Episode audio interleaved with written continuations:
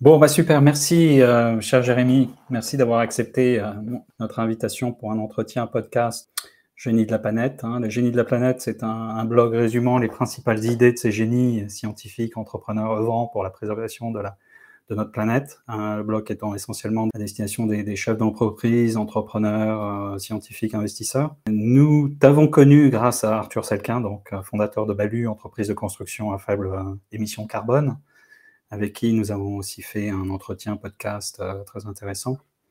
Et si Arthur nous a parlé de sa solution de construction durable par une technique intéressante d'assemblage innovante, euh, il nous a aussi indiqué l'importance de choisir des matériaux durables, et notamment par le biais de ton entreprise. Donc, euh, ce que je te propose, c'est peut-être de commencer par te présenter ton parcours et ce qui t'a amené à créer ton entreprise. Et puis ensuite, on pourra parler, si tu veux, des solutions, services que, propose, et puis euh, plus largement du développement de l'entreprise, ta vision euh, euh, voilà, du monde un peu. Ah bah, avec, plaisir. En tout cas, merci à, ton équipe de, me recevoir du coup dans le podcast. Moi, c'est Boomer Jérémy, je suis bruxellois, ce qui a son importance au fil de la discussion. Mais donc, pour le moment, c'est juste bruxellois. J'ai un parcours, j'ai une formation d'architecte. J'ai exercé à Bruxelles pendant quelques années. Ensuite, j'ai rejoint une entreprise euh, générale du bâtiment, donc euh, BTP, hein, vous le dites en France. Euh, et j'ai finalement créé une entreprise de construction de, trois ans plus tard, où j'ai eu la chance de coordonner des équipes jusqu'à 80 ouvriers en association avec un, promoteur, voilà, promoteur du bâtiment. Et donc voilà, ça m'a amené finalement à, voir un peu l'ensemble du, métier de la construction, de la conception et, et de la mise en œuvre. Et j'ai eu aussi la chance du coup de, construire pas mal de bâtiments que j'avais dessinés dans, le cabinet dans lequel je travaillais. Donc voilà, ça c'était mhm. des belles opportunités qui, ont fait que j'ai pu parfaire mes compétences dans le secteur. Donc, euh, en gros, euh, au fil de l'eau, comme tu utilisé l'expression juste avant, euh, j'ai eu la chance de pouvoir acheter une maison à, Bruxelles. Il fallait entièrement la rénover parce que pour faire une affaire à Bruxelles, il faut, il faut quand même acheter quelque chose qui n'est pas dans un très bon état. Et euh, avec ma compagne, on avait envie d'avoir une maison qui correspondait un peu à notre mode de vie. Ça fait quelques années qu'on s'interrogeait sur euh, les emballages, le, zéro déchet, d'acheter des produits locaux, euh, la, nécessité de, connaître peut-être les producteurs, d'essayer d'acheter responsable dans, tout ce qui était alimentation. Et bah, finalement, vu ma compréhension du secteur de la construction, je me suis dit que je devais être assez facilement capable de réaliser une rénovation durable, circulaire, etc. Et pourtant, euh, malgré euh, mes compétences, entre guillemets, l'information, l'accès aux matériaux et, la compréhension du concept de construction durable n'était pas si simple d'accès. Mm-hmm. Euh, et donc, pour, voilà, en me disant, on est en 2021, enfin, on était en 2019, mais en 2019, il y, a un enjeu politique. on parle de, de, développement durable à longueur de journée. Pourtant, je suis très fort, actif dans, dans, une industrie qui est assez peu concerné, en tout cas euh, sur la partie durabilité, zéro déchet, euh, matériaux sains, etc. Donc j'ai décidé de rassembler une équipe euh, multidisciplinaire pour répondre à cette question et on a fondé Natura Mater. Mhm.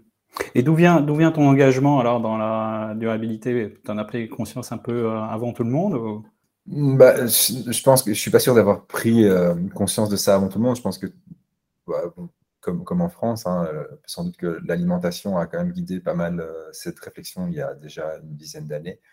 C'est juste un, moment, euh, le, déphasage qu'il y avait entre ce que nous on pouvait faire dans la construction et ce qu'on pouvait retrouver dans, la, construction. Juste pour te donner une idée, l'industrie de la construction et de la, promotion immobilière, grosso modo, c'est quand même un tiers de, l'impact environnemental mondial, hein, qu'on parle de production de, hmm. déchets ou, d'émissions de CO2 ou gaz à effet de serre.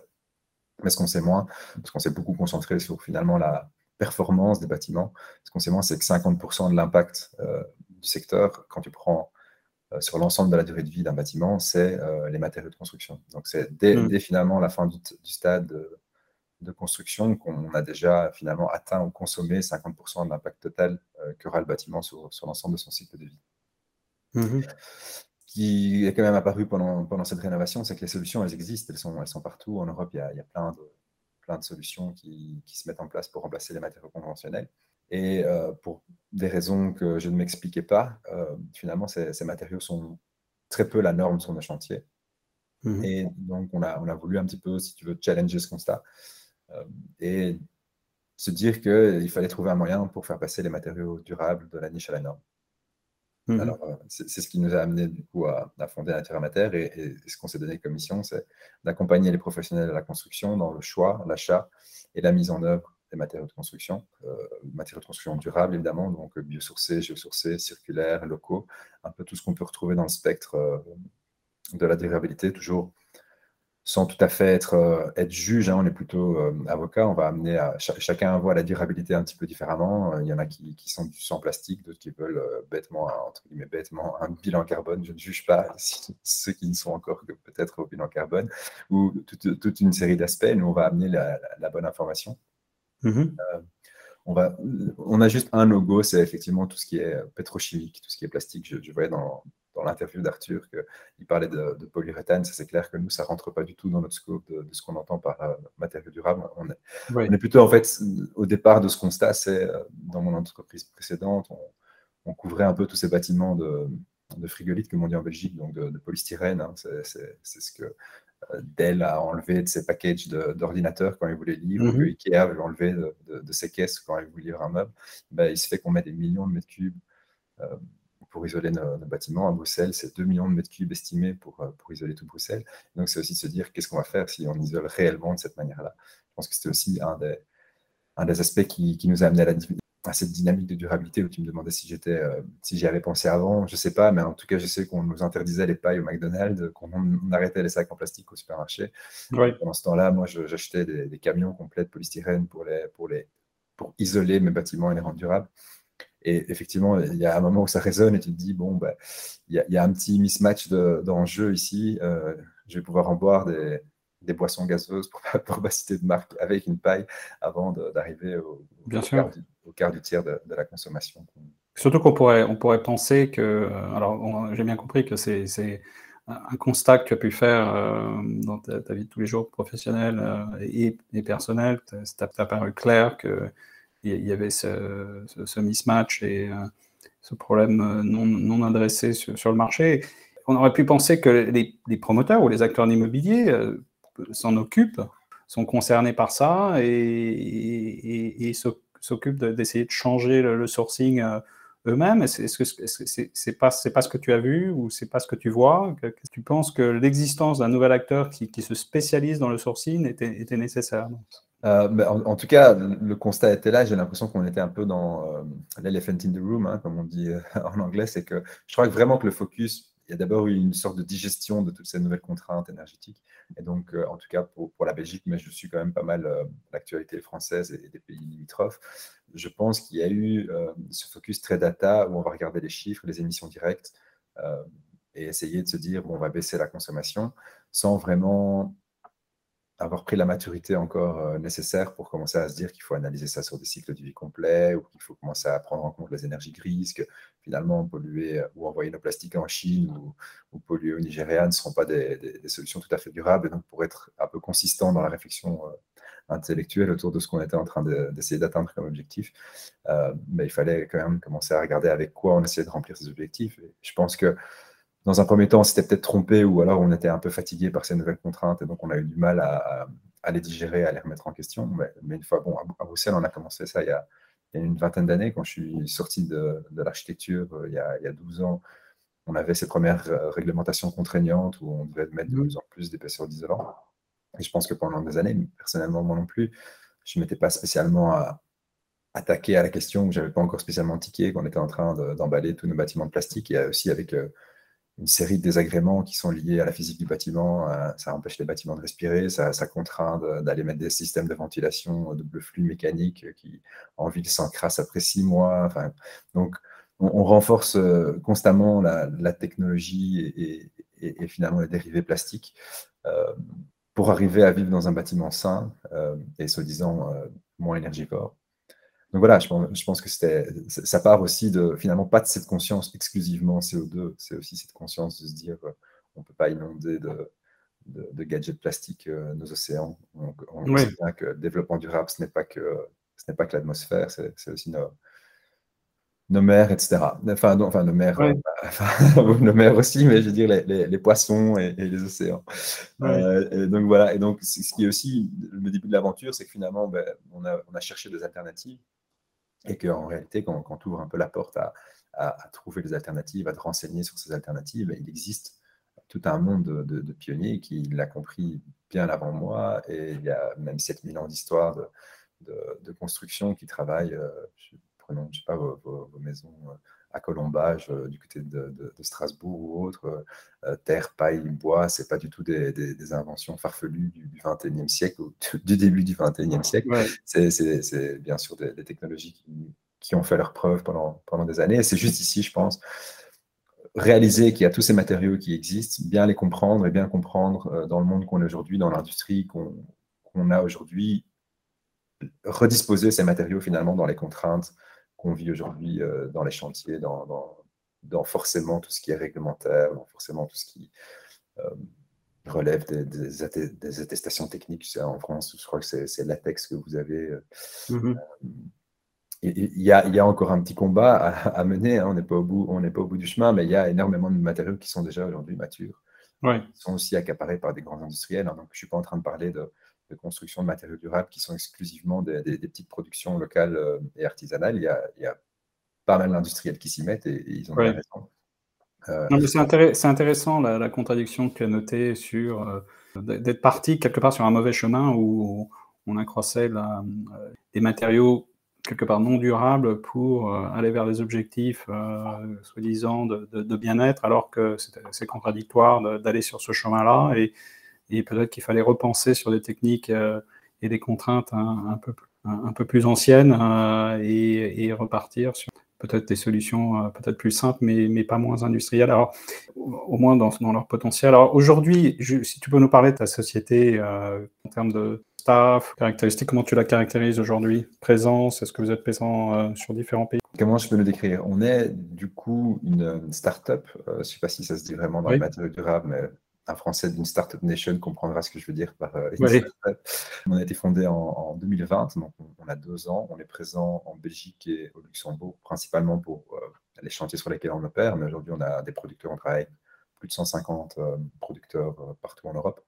On est six aujourd'hui, cinq cofondateurs et notre premier employé depuis, depuis six mois. Maintenant, on est quand même en, forte croissance et en forte accélération. On a, on a suivi plusieurs programme qu'on a eu la chance de, remporter. Du coup, on a, on a, quand même aussi pas mal d'accompagnement par rapport à, nos business models. Et donc ici, on est vraiment dans une phase où on attaque euh, l'international. Ah oui. On a déjà euh, le Luxembourg, c'est un petit international, on est d'accord, mais on est dans une disposition à se dire que finalement, ce business model un petit peu innovant, où on va suivre euh, les, matériaux de l'usine jusqu'à leur mise en œuvre, en, levant vraiment les freins de l'ensemble des acteurs sur le chemin, que ce soit de la connaissance ou plutôt une information prix ou jusqu'à finalement, euh, en fin de compte, on propose un service un peu plus classique de, de négoce de matériaux où on va aider le, constructeur à, trader euh, le matériau avec l'usine, à, la mise en contact avec l'usine.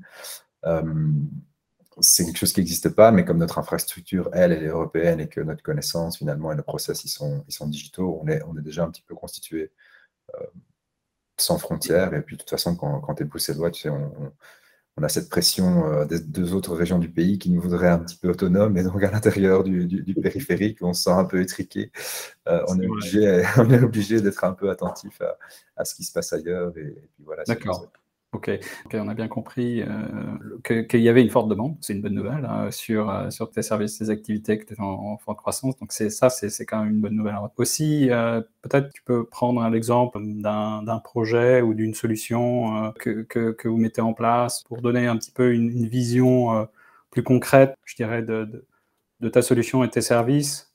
Prenons on va dire, CFE, qui est un groupe qui parle probablement pas au français, mais qui est un gros constructeur BTP en Belgique, qui, est probablement un des plus gros groupes. Euh, ils construisent actuellement leur siège euh, pas loin de chez nous, à Bruxelles, ici.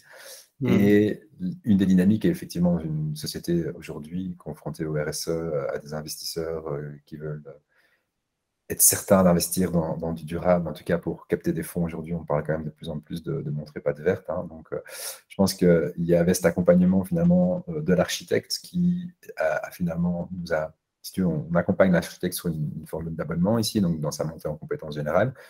Il se fait qu'il travaille sur ce siège, donc il nous présente à ce maître d'ouvrage qui, euh, donc maître d'ouvrage, c'est le client, parce que je sais que chez vous, vous utilisez beaucoup de termes de ce type-là. Mais, euh, non, maître d'ouvrage, maître d'œuvre, voilà, ça. donc euh, le, le, client qui va construire son bâtiment ici, en soutien un petit peu à l'architecte qui est lui convaincu qu'il faut amener un petit peu de durabilité dans les projets. Et donc là, on arrive dans la discussion pour rassurer finalement le client sur oui, il y a déjà des gens qui l'ont fait et c'est des matériaux qui sont tout à fait mûr et mature pour, euh, pour ce que vous voulez entreprendre ici. Euh, répondre à toute une série de questions du type. Donc là, c'est un bâtiment structure bois, euh, fibre de bois à l'intérieur. De nouveau, nous, on, est producteur de fibre de bois. On, est, travaille avec, je te dis, 150 différents producteurs à travers l'Europe, mais hmm. ce matériau est suffisamment mûr pour, pour arriver sur des projets de cette ampleur, de ce, type-là. Hmm. Et là, la discussion, c'est ben, forcément, est-ce que ça va nous coûter plus cher, etc., qu'une laine minérale qui était prévue dans les questions de la, structure bois. Aujourd'hui, euh, sur le marché belge, en tout cas, la, laine de bois est plus ou moins au prix de, la laine de roche. Mais par contre, le, retour sur investissement, il est en termes d'image et en termes de bilan carbone, euh, il n'y a, plus photo. Donc, c'est pas sur un mhm. bâtiment, on parle de 2000, 3000 mètres cubes euh, d'isolant il n'y a, pas d'enjeu à, chipoter euh, à quelques euros quand euh, on peut commencer à communiquer, changer le nom du, siège, commencer à mhm. dire que c'est en bois, que l'empreinte carbone est évidemment c'est 5 kg de CO2 de, différence au, kilo de matière produite. Donc, tu as, mhm. un bilan carbone qui défie toute concurrence, une petite, un petit article dans le journal qui te raconte que tu as fait tout ton bâtiment en fibre de bois. Euh, et, voilà, et on a, du coup, ça, nous permet quand même de, en, finalement, en répondant sur toute la ligne, d'abord, tu as l'architecte qu'on a conscientisé par rapport à l'alternative qui existe, mmh ensuite le énergétique qui était inquiet, est-ce qu'on va bien atteindre euh, un U012 Oui, avec cet isolant-là, c'est possible. Et puis, euh, la contrainte incendie, voilà la solution technique qu'il faut proposer pour la contrainte incendie. Puis le, le, le constructeur qui n'avait pas l'habitude d'utiliser mmh ces matériaux voilà où tu peux le trouver, voilà à quel prix, voilà comment ça se passe. On mmh peut te renseigner la personne qui, et, et, cet acteur du BTP, euh, il, il, est venu avec une demande précise sur son isolant et, quel matériau euh, durable à utiliser et, d'avoir vos conseils Ou est-ce que c'était euh, aussi une, demande plus générale dans laquelle vous avez apporté une idée d'un isolant? C'est ça. Nous, nous, en fait, on, aide depuis la conception. Ou plutôt on est, au, mieux on sporte, on va dire, ou au mieux le bâtiment se portera. Euh, au, plus tôt on est, au plus on peut challenger les, systèmes constructifs euh, et les matériaux mis en œuvre ou, réfléchis, ou les matériaux qui avaient été initialement prévus. Mais ensuite, euh, n'importe où soit, euh, qu'on soit dans la, dans la, phase de construction, finalement, on, peut intervenir. Il y a, là, en l'occurrence, le, permis était passé, le bâtiment existait, donc on était sur une phase où il fallait changer l'un pour l'un. Donc on prenait un peu l'audit complet du bâtiment. Nous, on, pense, on est quasiment sûr aujourd'hui qu'avec nos solutions, on peut tout remplacer à part les étanchéités de toiture plate. Et donc sinon, on vient, on audite l'ensemble du bâtiment, on dit, bon, ben, là, vous allez pouvoir le changer. Quand c'est un pour un comme ça, dans un design figé, ben, évidemment, les arguments pris sont plus difficiles euh, à aller chercher parce que c'est souvent dans la composition du mur peut-être que tu vas trouver euh, des économies, peut-être un peu dans, un peu de frugalité, un peu de un peu dégraisser le bâtiment qui fait que mhm. parfois tu arrives à, répondre à, la même contrainte budgétaire. Mais ici, en l'occurrence, bah, forcément en fibre de bois, laine de roche, comme je te dis, euh, le prix de l'énergie flambe. la laine de roche, c'est beaucoup, beaucoup d'énergie et pas beaucoup d'autres choses.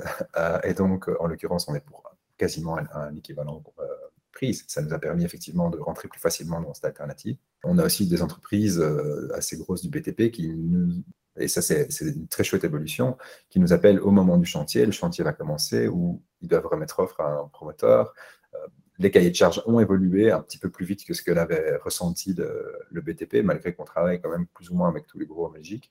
Euh, il y avait un manque d'anticipation, je pense, ou alors vraiment de l'attentisme en se disant tant que ce n'est pas dans le cahier de charge, finalement, ça ne nous concerne pas. Et le jour où ça sera dans le cahier de charge, on trouvera bien une solution. Il se fait que ce n'est pas exactement comme ça. Les solutions ne courent pas non plus les rues. Il y a quand même beaucoup de montées en compétences à faire. Il y a des changements d'habitude dans les comportements d'achat. Surtout, il y a aussi un gros sujet du, réemploi en Belgique. Et je sais qu'en France, euh, c'est quand même un sujet, certainement à Paris.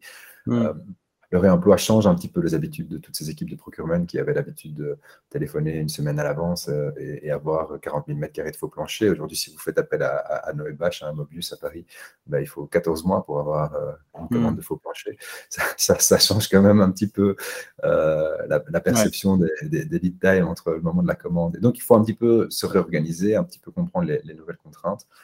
Et, le fait qu'il y ait ces matériaux nouveaux, ces nouvelles contraintes, et finalement, euh, des questions de prix qui sont non maîtrisées, ben, ça nous permet d'accompagner, même en phase de chantier, des entreprises qui nous appellent pour dire voilà, je me retrouve avec un cahier de charge avec pas mal de produits innovants, mais en réalité, comment ça va se passer Comment on va pouvoir euh, répondre à cette question Et là, nous, on apporte euh, finalement de nouveau un petit peu de, soutien au project manager qui, se retrouve un peu seul face à, un dossier et, 30 nouveaux produits. Oui, qui est déjà hyper complexe. Et, euh, d'accord, donc après, vous constituez euh, une, équipe projet euh, dans laquelle vous êtes intégré et vous menez toute la, casquette matériaux durables. Alors, j'ai envie de demander quel, est le, matériau durable qui, qui, fait sa percée en ce moment, ou le ou les quelques matériaux durables qui font leur percée en ce moment? As parlé un peu de, laine de bois, j'imagine que ça en est un. La laine de bois, pour, pour sa maturité, je dirais, sa maturité de, certificat, sa maturité de, de, processus industriels. Aujourd'hui, tous les mm. industriels s'y sont mis, donc ça, donne quand même, ça rassure un peu euh, dans l'entre-soi industriel de savoir que euh, la laine de bois vient pas toujours d'un champ voisin, mais, parfois d'un Soprema ou d'un Saint-Gobain, pour ne pas le citer. Mais bon, moi je pense que typiquement dans les fibres, dans le même type de, panneaux, moi, je crois beaucoup à des fibres à, régénération plus rapide, comme l'herbe, hein, Gramiterme euh, en Belgique, mm-hmm c'est basé sur les, fibres d'herbe. On a les fibres de paille comme Vestaeco qui fait un petit peu la même chose justement que, que Steco, Pavatex, etc., mais, en paille. Mhm. Euh, donc ça c'est très intéressant, hein, des fibres, la paille euh, euh, et, on en fait des panneaux isolants. J'étais dans l'Aisne avec une coopérative agricole qui m'expliquait qu'ils avaient disponible comme ça en, byproduct de, leur production agricole 500 000 tonnes par an si on, met ça en, mètres cubes, ça, fait quand même beaucoup. Hein, un isolant, mhm. c'est 45 kilos, ou, enfin, ça dépend un peu si on parle d'un rigide ou d'un flexible. Ça, ça, nous laisse quand même la marge de, faire beaucoup, beaucoup de mètres cubes euh, rien que dans une région de France. Euh, donc ça, c'est les, on va dire, les, fibres végétales à croissance plus rapide. Je pense que un des gros sujets, on va voir un peu comment, comment il vieillit, euh, c'est la terre crue. Derrière moi, tout le monde ne le voit pas, on est en podcast, mais je vis dans une maison en terre crue, c'est de la terre crue en, l'occurrence. Voilà. Euh, non, ça se voit pas. ça, ça se voit pas, non, je sais. Ben, ça, c'est de la terre crue du, nord-ouest de l'Allemagne. Hein. C'est celle avec laquelle on faisait, enfin, le kaolin, donc celle avec laquelle on faisait les porcelaines et, les, assiettes, les tasses, etc.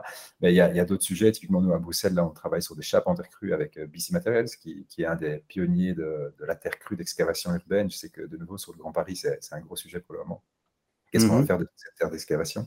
Donc, je crois que la terre crue est en train de regagner euh, pas mal de lettres de noblesse. Pour le moment, il faut, je crois, encore un petit peu que ça, ça industrialise pour, euh, pour revenir à des prix un peu concurrentiels, quoique on a des bonnes surprises, hein, de nouveau. Euh, la terre crue, ça se compare plutôt à deux étapes qui sont le plafonnage et la peinture, euh, mmh. parce qu'on ne doit plus peindre, en tout cas sur une terre crue, et ça apporte évidemment tout ce qu'on sait en termes de, de qualité d'air intérieur, de, de, COV, de, qui, est un, sujet particulièrement sensible ces dernières années, euh, ce qu'on respire et, comment on respire. Donc, euh, donc ça, je pense que c'est des, matériaux. Euh, ouais. D'accord, oui, effectivement, tu, as, plusieurs, tu as mentionné plusieurs choses, c'est croissance rapide, en fait, la, disponibilité hein, du, du, matériau est, un, est un facteur clé. Après, j'ai aussi entendu parler de certaines inerties, de devoir rassurer certains acteurs sur des nouveaux matériaux, ce qui est la nature humaine en, jouant les cartes peut-être du, producteur qui a pignon sur rue. J'ai envie de te demander quels, sont, d'après toi, les obstacles et les challenges aujourd'hui auxquels tu as à faire face pour convaincre tous les acteurs euh, d'aller sur plus de durabilité dans leur construction? Écoute, bizarrement, je vais peut-être te surprendre. Euh, maintenant, je vis, je vis dans une bulle d'une société qui travaille là-dessus et en croissance. Donc, peut-être que j'ai l'impression, tu vois, dans, dans, la dystopie algorithmique, que tout le monde s'y met et que, et que, tout le monde y croit. Mais euh, moi, j'ai plutôt l'impression euh, que le vrai challenge, finalement, c'est que tout le monde ou beaucoup vont vouloir le changement en même temps. Donc, dans, dans, un, dans un, contexte difficile sur les chaînes de production et l'inflation qu'on connaît, l'accompagnement des filières dans leur croissance. Je pense que ça va être euh, un vrai challenge. parce qu'on se retrouve quand même sur, euh, sur un marché tendu, tout le monde qui va être confronté à la taxonomie européenne, tout le monde qui commence à lire les paragraphes sur la construction, qui voit, oui, il va falloir euh, un peu de réemploi, la RE 2020 qui est sortie en France, et on se dit, bilan de carbone, euh, pour l'améliorer, il faut quand même un peu de biosourcé, c'est quand même plus facile avec, quelques fibres végétales qui vont nous permettre d'avoir un bilan carbone maîtrisé. Et donc, toutes ces grosses boîtes qui sont en train de faire leurs audits font tout en même temps, nous téléphonent tous les jours, et comment on fait est-ce qu'on peut mettre de la fibre végétale? Alors, il y a pas mal d'industries et pas mal d'industriels qui peuvent, euh, c'est toujours un peu le fait la poule, qui, peuvent accélérer, mais par contre, il y, a, quand même, je, pense que, peut-être que ta question suivante, c'est euh, comment on peut surmonter ça. C'est aussi cette idée euh, d'avoir un message clair et d'être certain finalement qu'on va maintenir ce cap. Je crois que euh, beaucoup de gens pourraient mettre une deuxième ligne de production, travailler en trois shifts, euh, essayer d'accélérer un peu et stabiliser euh, les, lignes de production. Mais il y a cette incertitude qui fait, ah ben voilà, il y a maintenant la guerre en Ukraine, donc on va de nouveau réanalyser un petit peu les prix. On sait que finalement l'écologie risque peut-être de, sauter quand il s'agit de, mettre les, dernières, les derniers coups de canif dans le projet. Donc voilà, je crois qu'il y, y, a un petit peu ce, ce doute. Et ce qui, moi, me, me semble ici un peu évident d'un point de vue macro, c'est que premièrement, il n'y aura pas vraiment le choix, donc ça va se faire, surtout que je te dis, on est plus ou moins un prix équivalent, mais comme le message n'est pas clair et une usine, ça ne se, se, réveille pas en 48 heures, on ne mmh. pas une ligne production en 48 heures. J'ai peur qu'à un moment, on se retrouve finalement avec, euh, avec un mismatch euh, offre-demande, que, que, finalement, ce soit bizarrement l'offre qui n'anticipe pas, la, qui anticipe pas la demande.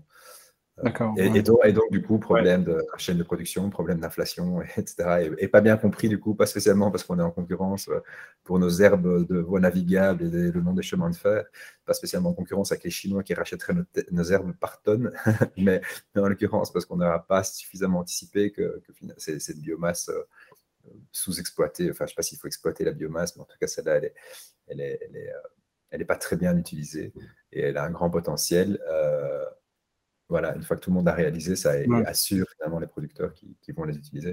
Euh, et l'organisation de la filière, donc c'est vraiment effectivement le, challenge pour toi. La demande est là, euh, mais est-ce qu'elle est pérenne ou le doute autour de ça fait que euh, peut-être que les acteurs ne s'organisent pas peut-être dans la durée. Peut-être que la législation aide à, apporter une, quelque part une certaine visibilité si elle si elle change pas trop.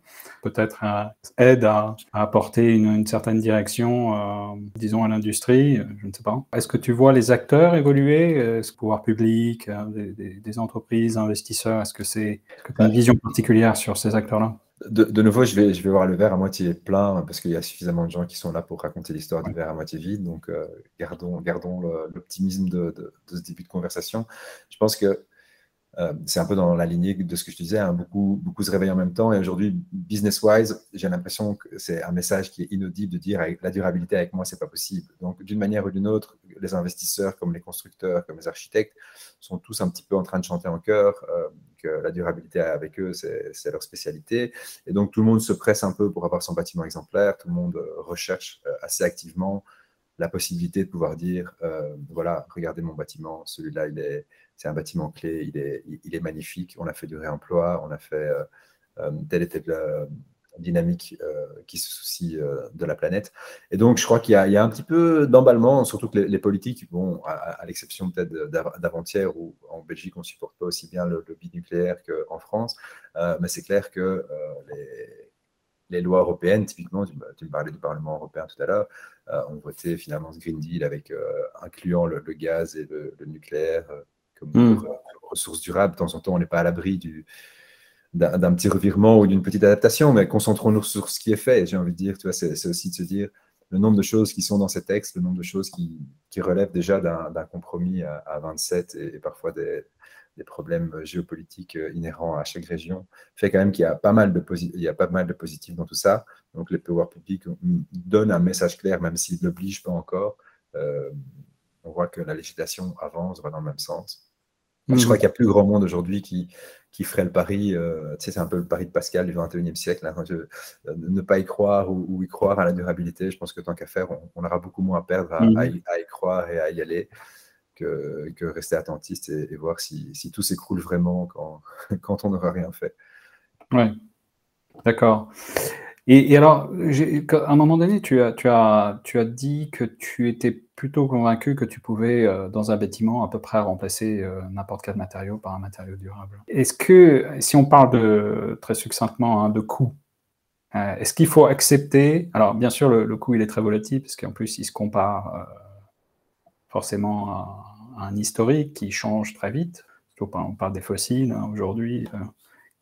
mais si on prend une moyenne, je dirais, dans le temps, est-ce qu'il faut accepter un coût euh, à court terme pour euh, avoir un bâtiment totalement durable aujourd'hui avec des matériaux totalement durables? Quel est ton sentiment là-dessus, hein, sans rentrer dans, le détail? Je, pense qu'intelligemment conçu, euh, aujourd'hui, les, les, coûts sont probablement équivalents.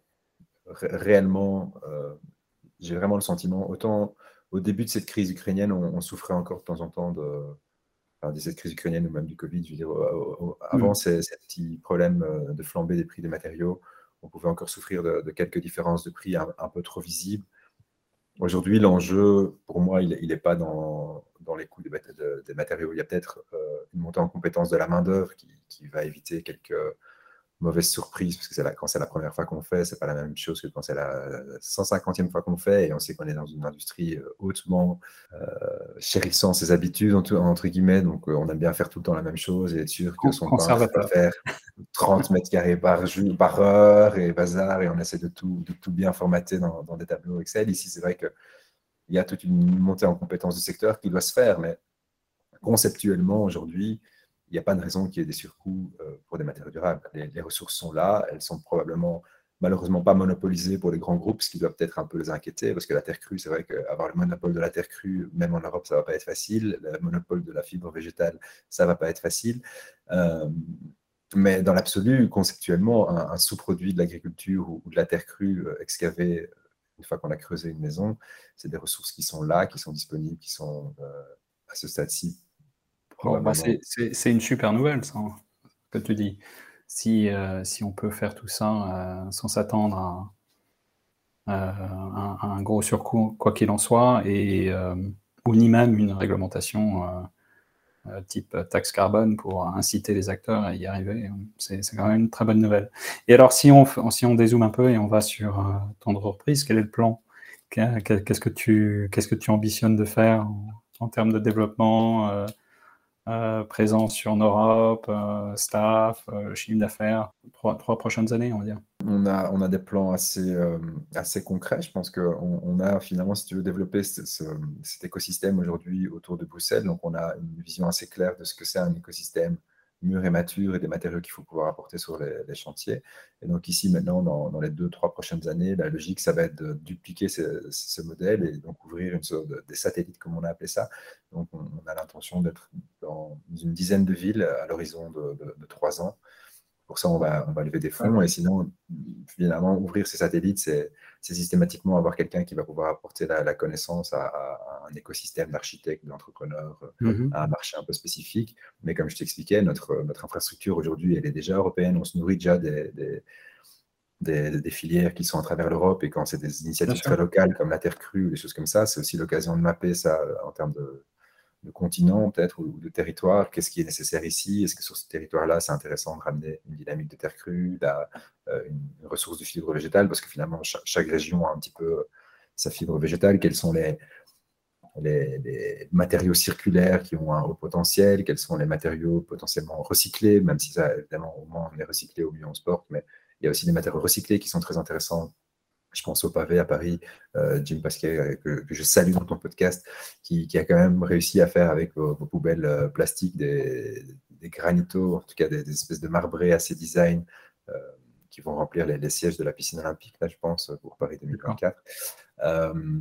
voilà, il y, a quand même des produits qui sortent finalement de, de nos poubelles urbaines qui sont de toute façon euh, des déchets qui sont là, qui sont produits. Alors, on peut rêver évidemment d'un monde sans plastique, mais on n'y est pas. Donc, mmh. euh, les gens qui font des choses intéressantes avec ça, c'est des bonnes solutions. On a, on a, énormément de choses qui se développent. Euh, je pense à, des, à des de bière. Il y, a, il y, a, des panneaux un peu dans tous les sens. Evertree qui a développé une, une, résine 100% biosourcée avec les, les résidus de, de l'industrie olifère, donc le, lin, le colza, pour finalement permettre à Panneau de Corrèze de faire les premiers MDF, donc fibres de bois, agglutinés, entre guillemets, avec des, des, résines biosourcées. voilà, il y, a, partout en Europe aujourd'hui, il y, a des super dynamiques et je pense que il y a intérêt pour vous d'être présent, effectivement, surtout. Euh, alors, je retiens 10 villes, tant à la production qu'à la demande, qui sert la production, euh, d'être présent sur toutes ces villes. Donc, je retiens les 10 villes. Je retiens. Euh, alors, c'est combien de personnes par ville en général? C'est une petite équipe au départ et j'imagine. C'est ça, on, commence, on commence par deux. Oui, c'est ça. C'est ça, on commence par deux et puis, et puis on voit comment la ville accroche. Et, puis, bon, effectivement, il y a, y a, quand même en Europe des particularités culturel, hein, donc euh, tous les pays ne fonctionneront pas de la même façon. Je sais par exemple de, notoriété, la France n'est pas un marché d'une grande accessibilité. Monsieur. je, crois qu'il y, a des gros acteurs en France qui, sont très euh, chasse-gardés, qui, aiment leur territoire et, protéger le droit à l'entrée. Mais voilà, euh, je, crois que c'est aussi c'est l'occasion de, se challenger. On, est quand même aussi majoritairement francophone. Enfin, on est, on est trilingue, mais je veux dire, on maîtrise assez bien le français, donc ça serait dommage de pas se frotter un petit peu Exactement. nos amis français. Il faut absolument que vous veniez. Et, aussi, alors tu as parlé de levée de fonds, est-ce que tu veux indiquer euh, une levée de fonds particulière euh, Quand Combien euh, Écoute, là, là, ce qu'on essaie de financer, finalement, nous, c'est du staff, hein, parce que au plus on, a, on s'est payé finalement des, ces, groupes de ces binômes qu'on va implémenter dans les satellites, au plus on, sait s'étendre mmh. rapidement. Aujourd'hui, on est en discussion assez préliminaire parce que, comme je disais, on a, on a gagné un programme d'impact euh, euh d'Ashoka qui nous a mis en contact euh, indirectement avec pas mal de gens qui sont intéressés. Donc, pour le moment, on est un peu en négociation de valorisation, mmh. euh, voir un peu ce que, ce que ça peut donner. On n'est pas, on n'est pas des gens très gourmands. Ce qu'il nous faut, c'est pouvoir voir à deux ans et engager, on va dire, une dizaine de personnes. D'accord. Évidemment, on, rêve d'une Dream Team, hein, de gens compétents, donc ce n'est pas tout à fait gratuit non plus. Mais, mais, voilà, je veux dire, on n'est pas encore euh, dans l'élevé de fonds. Je sais que, par exemple, pour ça, vous avez, vit pas dans la même réalité à Bruxelles qu'à Paris. Je crois qu'en France, il y a quand même aujourd'hui beaucoup d'argent disponible, en Belgique aussi, mais, mais des montants qui, qui parfois semblent déraisonnables. On a une boîte de, de co-living qui aimerait bien investir en nous, mais quand j'entends les boîtes de co-living françaises qui lèvent un milliard, je me dis qu'on n'est peut-être pas encore dans le même jeu. On est, content pour nos amis quand ils lèvent 200 millions, mais, c'est vrai qu'un milliard pour du co-living, on se dit que là, on a, on a atteint. c'est pour, de l'immobilier. Hein, oui, non, non. C'est pas pour l'équipe. je sais, je sais. Donc, euh, J'aime bien être taquin un petit peu aussi. Euh. Oui, je vois ça. Ah, c'est très agréable. Ok, bon, euh, donc j'imagine que l'innovation, tu as, tu, as, tu as, parlé de, de euh, pionniers, tu t'es rendu compte qu'il y avait beaucoup de beaucoup d'entreprises pionnières, potentielles productrices de matériaux durables. Donc, bien sûr, l'innovation, j'imagine que tu me diras que c'est clé dans, dans, dans, ce secteur-là. Est-ce que tu peux nous donner peut-être un ou deux exemples d'entreprises euh, que tu trouves particulièrement innovante et inspirante aujourd'hui, euh, qu'il faudrait peut-être aller euh, voir ensuite bah écoute, je suis obligé de faire un peu un, cocorico, hein, donc je vais rester bruxello-bruxellois, comme ça, de toute façon, vous avez assez de publicité autour de vous. Mais donc, moi, j'aime vraiment beaucoup BC Materials. C'est aussi des architectes qui ont réfléchi la terre crue, qui, qui l'ont compris. Et, BC Materials ici, donc euh, comme Bruxelles, capitale, euh, à l'anglaise. Ils ont le malheur d'être euh, à la base un peu néerlandophone, mais ils parlent tous très bien français. Donc c'est pour ça ce nom un peu américain, comme ça, BC Materials. et, donc eux, c'est des, pionniers de la terre crue, vraiment. C'est des architectes qui ont plus ou moins mon âge, hein, ils sont de 86, je pense, 87 peut-être même. Euh, ils ont bien compris la terre crue, du coup ils, ont, ils ont commencé par faire des enduits avec les terres d'excavation, puis ils ont travaillé sur les BTC, les briques de terre crue, maintenant on travaille avec eux sur, sur ces chapes là depuis un an. Et je pense que ça c'est une vraie proposition intéressante. Hein. donc euh, mm. les, chapes classiquement c'est du sable et du ciment, donc euh, une ressource très, qui devient très rare et d'autres qui est 9% du CO2 à elle seule. Euh, remplacé par de la terre crue pour euh, une simple résistance à la compression. On est en train de creuser une nouvelle aile de métro aussi à Bruxelles. Donc, ça va être des, millions de mètres cubes de terre euh, disponibles si on sait le transformer en chape. Et on, est tout près, tout près. Donc, on a bientôt, à mon avis, une, première mondiale, vraiment une chape industrielle, entre guillemets, hein, vraiment une chape, technique, entre guillemets. ça, je mhm. pense que ça va être une très chouette boîte à suivre. En plus, ils sont, ils sont très sympas, ils le méritent vraiment. Et plus récemment, enfin, plus récemment, une boîte plus vieille, mais, mais qui, plus récemment, on fait un petit switch vers la construction, c'est Permafungi. qui, eux, ils travaillent à la base le mycélium, donc ils récoltent le, marc de café des, cafés bruxellois en mmh vélo, ça n'enlève rien, pour, pour produire des champignons dans, les caves d'un bâtiment à Bruxelles qui, qui s'appelle Tour et Taxi. Donc ils ont quand même un énorme plateau. Euh, dans ces caves, ils, développent un mycélium, donc un champignon urbain qui, qui, remettent, qui revendent dans les supermarchés. Et finalement, avec le, substrat de, ces champignons, donc les, racines du champignon, euh, ils font des panneaux isolants euh, du mycélium. Il y, a, il y, a, les Italiens de Mogu qui font ça aussi. Le, mycélium, on sait hein, que c'est aussi un, des gros sujets de la construction du futur. Ça, ça, ça c'est pas encore euh, suffisamment excitant et exotique euh, pour que les gens soient tous prêts à mettre du champignon dans leur maison, mais euh, ça le devient. Aux États-Unis, il, y, a des gros sujets, il y a des très grosses levées de fonds autour du, autour du champignon. ok, bah, ça me paraît super intéressant. On va regarder ça de plus près. Bon, bah, j'ai envie simplement de te, remercier, Jérémy, pour avoir répondu à toutes ces questions. Et franchement, on va on trouve ça super intéressant. On te souhaite euh, euh, bonne continuation, bon courage et euh, j'espère à très vite. Eh ben, merci beaucoup. J'espère à très vite. Salut, salut.